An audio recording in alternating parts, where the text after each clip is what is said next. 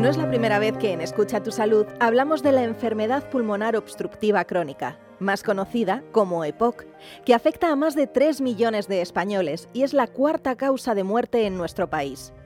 Todos los expertos con los que hemos hablado hasta la fecha coinciden en que un diagnóstico temprano es el secreto para iniciar el tratamiento a tiempo y evitar complicaciones. Un dato realmente relevante es que el 75% de los mayores de 40 años que padecen EPOC no están diagnosticados, siendo este porcentaje aún mayor en mujeres. Aunque tradicionalmente ha sido una enfermedad más relacionada con los hombres, el incremento de tabaquismo en los últimos años entre las mujeres ha hecho que también crezcan los casos de EPOC. Tanto es así que actualmente en España una de cada diez mujeres padecen esta enfermedad respiratoria crónica. Con el objetivo de concienciar a la población sobre el infradiagnóstico de la EPOC, desde GSK hemos puesto en marcha la campaña Con un par de pulmones. Se trata de una campaña que se enmarca en la iniciativa Pulmón Sano, Futuro Sano. Y la misión es animar a cuidar su salud respiratoria y a consultar a su médico en caso de presentar síntomas como ahogo o tos. En este episodio nos acompaña la doctora Miriam Calle, jefa de sección del Servicio de Neumología del Hospital Clínico San Carlos de Madrid. Con ella hablaremos de por qué 8 de cada 10 mujeres que padecen esta enfermedad están infradiagnosticadas, cuáles son los síntomas, cómo hacer frente a la enfermedad y cómo lograr mayor calidad de vida. Gracias por acompañarnos. Muchas gracias a todos ustedes. Miriam nos hablará de salud. En concreto, con ella hablaremos de cómo la EPOC afecta a mujeres de nuestro país y qué herramientas tenemos a nuestro alcance para reducir los efectos y mejorar la calidad de vida. Doctora, ¿cuál es el nivel de conocimiento de la EPOC? ¿Percibe que en los últimos años ha incrementado?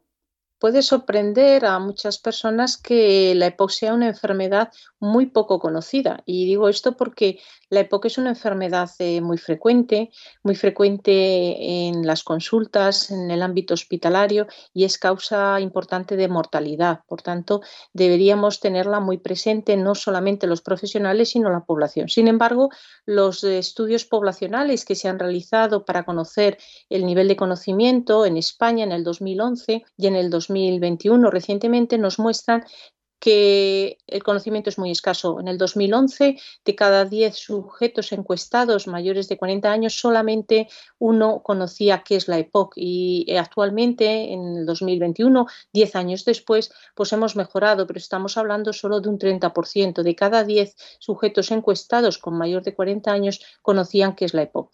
Sin embargo, aquellos que lo conocían sí que consideraban eh, la enfermedad como una enfermedad grave, equiparable a lo que es un infarto agudo de miocardio y por tanto quizá este es uno de los eh, factores que pueden estar incidiendo en el escaso diagnóstico de esta enfermedad, la falta de conocimiento, de percepción de gravedad eh, por parte de la población. Como mujer, ¿mi sintomatología sería distinta a la de los hombres? Bueno, antes ha comentado usted al introducir esta charla que uno de los problemas es que la EPOC es una enfermedad muy poco diagnosticada, hay un gran infradiagnóstico y este infradiagnóstico pues incluso está mucho más presente en la mujer. ¿Y esto por qué? ¿Es que la EPOC en la mujer es una enfermedad muy diferente? Pues no, podríamos decir que la EPOC en la mujer se comporta prácticamente igual que, que en los hombres. Si es verdad que hay algunos aspectos un poquito diferenciales en cuanto que mm, suele cursar con menos tos y expectoración y con mayor grado de disnea. Eh, se ha descrito que hay una mayor afectación de lo que es el tejido pulmonar. Comentábamos al principio que hay un infradiagnóstico de la enfermedad entre las mujeres. ¿A qué es debido? ¿Tendemos a darle poca importancia a los síntomas? Bueno, pues este es uno de los eh, factores que influyen en este infradiagnóstico. Hay estudios que han evaluado eh, cuántos porcentaje de pacientes adultos de la población tienen síntomas respiratorios sugestivos de padecer una enfermedad como la EPOC. Y estamos hablando que un 20% de los sujetos eh, que en principio se consideran sanos a nivel respiratorio van a tener síntomas de tos, de expectoración crónica. Muchos de ellos está asociado al tabaquismo, ¿no?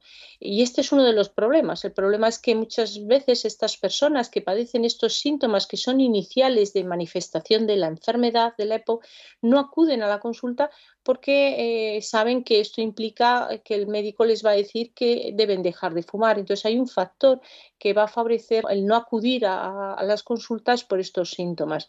Luego otro factor que influye mucho también es la falta de concienciación de los profesionales sanitarios de pensar que la EPOC es también una enfermedad de mujeres y, los últimos datos del estudio EPISCAR, un estudio eh, epidemiológico realizado en España en el 2019 para evaluar la prevalencia de esta enfermedad en España, nos muestran que en comunidades como en Madrid la prevalencia de EPOC en las mujeres es mayor, es un 16% de las mujeres en Madrid padecen esta enfermedad y sin embargo en varones eh, es un 14%. Por tanto, está cambiando, es decir, la EPOC empieza a ser ya una enfermedad más frecuente e incluso en algunas comunidades eh, en la mujer y esto debe también tener que hacer pensar y concienciar a los profesionales que atienden en la atención primaria que cuando vean sujeto o mujer con tos, con expectoración, que deben explorar eh, la presencia de, esta enfermedad. Entonces, podríamos decir que hay una parte del paciente que no da importancia a los síntomas, que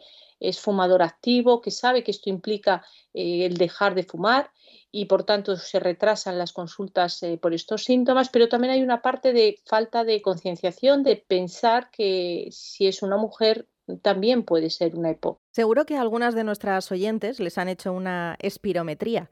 ¿Es una prueba habitual en las consultas? Y no sé si nos podría contar cómo se realiza. Bueno, hemos hablado antes un poco de que esta enfermedad está infradiagnosticada y uno de los factores también que influyen es que el diagnóstico va a venir determinado por la realización de una prueba que llamamos espirometría.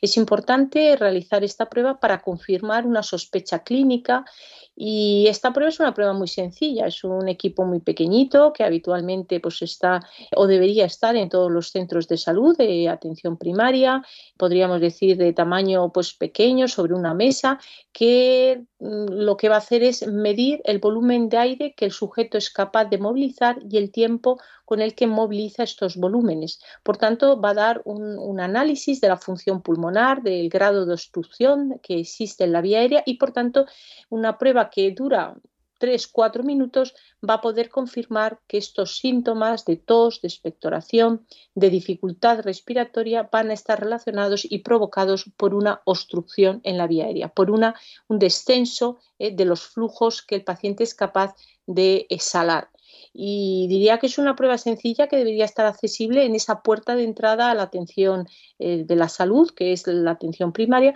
pero que no siempre es así. Es decir, la espirometría, los estudios que han evaluado la práctica diaria de la espirometría nos dicen que son pocos los centros de atención primaria que realizan de forma reglada eh, espirometría y que en muchos casos esta espirometría tiene muchas limitaciones por falta de calidad. Es una prueba sencilla, pero hay que saber hacerla. ¿no? Y este es el talón de Aquiles. No se diagnostica la enfermedad porque tampoco hay tanta facilidad de acceso a la prueba. En el ámbito de la atención especializada, por supuesto, es una prueba diaria que se realiza de forma muy habitual pero quizá falta dar un impulso eh, desde hace ya muchos años eh, en la atención primaria para que esta espirometría sea una práctica habitual. Ahora la pandemia, podríamos decir, incluso ha agravado más esta situación. Es una prueba que durante un tiempo pues, se ha visto limitada por el riesgo eh, posible pues, un poco de seguridad, de contagio, y esto ha mermado mucho más la práctica de la espirometría en los centros de salud que están intentando ahora mismo reiniciarse y, volver un poco a lo que era previo a la pandemia. Doctora, ¿se le ocurre alguna acción que se pudiera iniciar para aumentar la visibilidad de las mujeres con EPOC? Yo creo que cuando se analizó en este estudio el nivel de conocimiento, un dato importante a destacar es que aquellas personas que conocían que era la EPOC lo habían conocido a través de los medios de comunicación, televisión, radio, prensa, redes sociales. Eh, por tanto, yo creo que ese canal es importante. Debemos hacer campañas de concienciación, como bueno, pues como ustedes hacen a través de programas eh, divulgados a la población, eh, dar importancia a una enfermedad que actualmente es la cuarta causa de muerte, que es el 10% de los ingresos hospitalarios se deben a esta enfermedad. Por tanto, no estamos hablando de una enfermedad banal, es una enfermedad con un impacto muy importante en morbi y mortalidad. Y yo creo que campañas de concienciación a nivel de población y a nivel de profesionales, pues también ¿no? Eh, programas de concienciación, de actualización, de mostrar los datos que tenemos ya de, de POC en la mujer, que es una realidad, ¿eh? que la mujer lleva eh, con un hábito tabáquico que lleva que durante unos años pues está desarrollando una enfermedad que hasta ahora era una enfermedad de hombres. La doctora Miriam Calle es jefa de sección del Servicio de Neumología del Hospital Clínico San Carlos de Madrid y junto a ella hemos descubierto cómo la EPOC se relaciona con las mujeres. Muchas gracias, doctora, por su claridad y por su profesionalidad. Muchas gracias a ustedes y a todos los que nos escuchan. Una vez más, terminamos un episodio de Escucha tu salud llevándonos nuevos aprendizajes en la maleta. En esta ocasión hemos aprendido, primero, que entre las mujeres existe cierto infradiagnóstico de la EPOC. Segundo, que cumplir con el tratamiento es parte del éxito. Y tercero, y como no, que el tabaquismo no es un buen aliado de la salud abandonando los malos hábitos, tomando conciencia, escuchando nuestra salud y confiando en los sanitarios, seremos capaces de afrontar con más energía y positivismo cualquier piedra que nos encontremos en el camino. Ahora solo me queda agradecerte, una vez más, que hayas apostado por Escucha tu Salud a la hora de informarte sobre la EPOC. Nosotros nos damos por satisfechos si hemos logrado, aunque sea, que te lleves algunos tips y puedas compartirlos con la gente que te rodea. Mientras, si quieres más información, te invitamos a visitar nuestro portal de pacientes y ante cualquier duda, lo más importante es que acudas a la consulta de tu médico. Te espero en el próximo episodio.